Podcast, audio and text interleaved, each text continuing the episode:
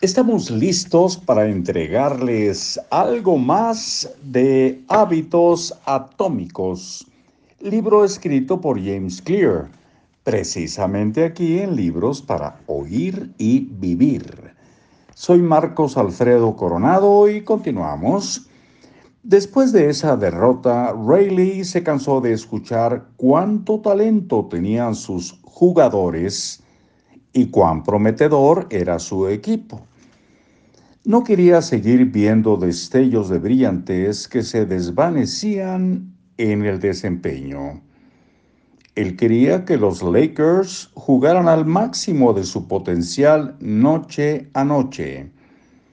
En el verano de 1986, diseñó un plan para lograr exactamente eso un sistema que llamó CBE.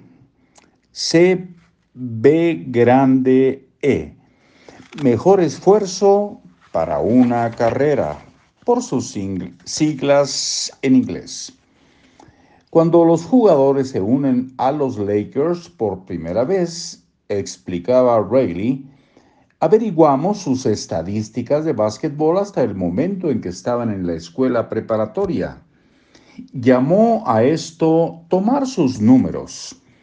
Buscamos un indicador preciso de lo que cada jugador puede hacer.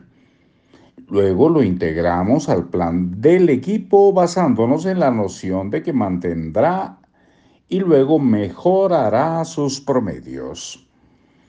Después de determinar el nivel de desempeño mínimo de cada jugador, Rayleigh añadió un paso clave le pidió a cada jugador que mejorara su rendimiento al menos 1% durante el transcurso de la temporada.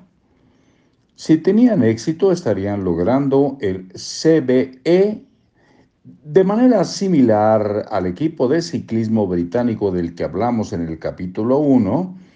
Los Lakers buscaban el desempeño máximo tratando de ser un poco mejores cada día. Rayleigh era enfático al afirmar que el CBE no se trataba solamente de puntos y estadísticas, sino de dar el mejor esfuerzo espiritual, mental y físico. Los jugadores obtenían créditos por permitir que un oponente corriera hacia ellos para taclearlos cuando sabían que se haría acreedor a una falta, por clavarse para atrapar bolas sueltas, por ir por los rebotes aunque fuera improbable que los pudieran atrapar, por ayudar a un compañero cuando el jugador al que estaba marcando lo habían rebasado, y otros actos heroicos poco reconocidos durante un partido. Como ejemplo, digamos que Magic Johnson, el jugador estrella de los Lakers en aquella época, tenía 11 puntos, 8 rebotes, 12 asistencias, 2 robos y 5 rotaciones en un juego. Magic también tenía crédito por un acto heroico no reconocido que consistió en lanzarse por una bola suelta. Entre paréntesis pone más uno.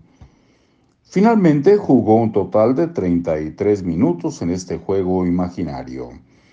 Los números positivos 11 más 8 más 12 más 2 más 1 sumaban 34. Luego restamos las rotaciones, 34 menos 5, para obtener 29. Finalmente dividimos 29 entre los 33 minutos jugados.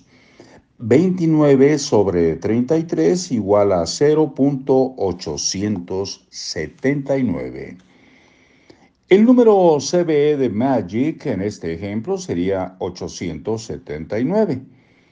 Este número se calculaba para todos los juegos de todos los jugadores y era el promedio del CBE el que se les pedía que mejoraran en 1% durante la temporada.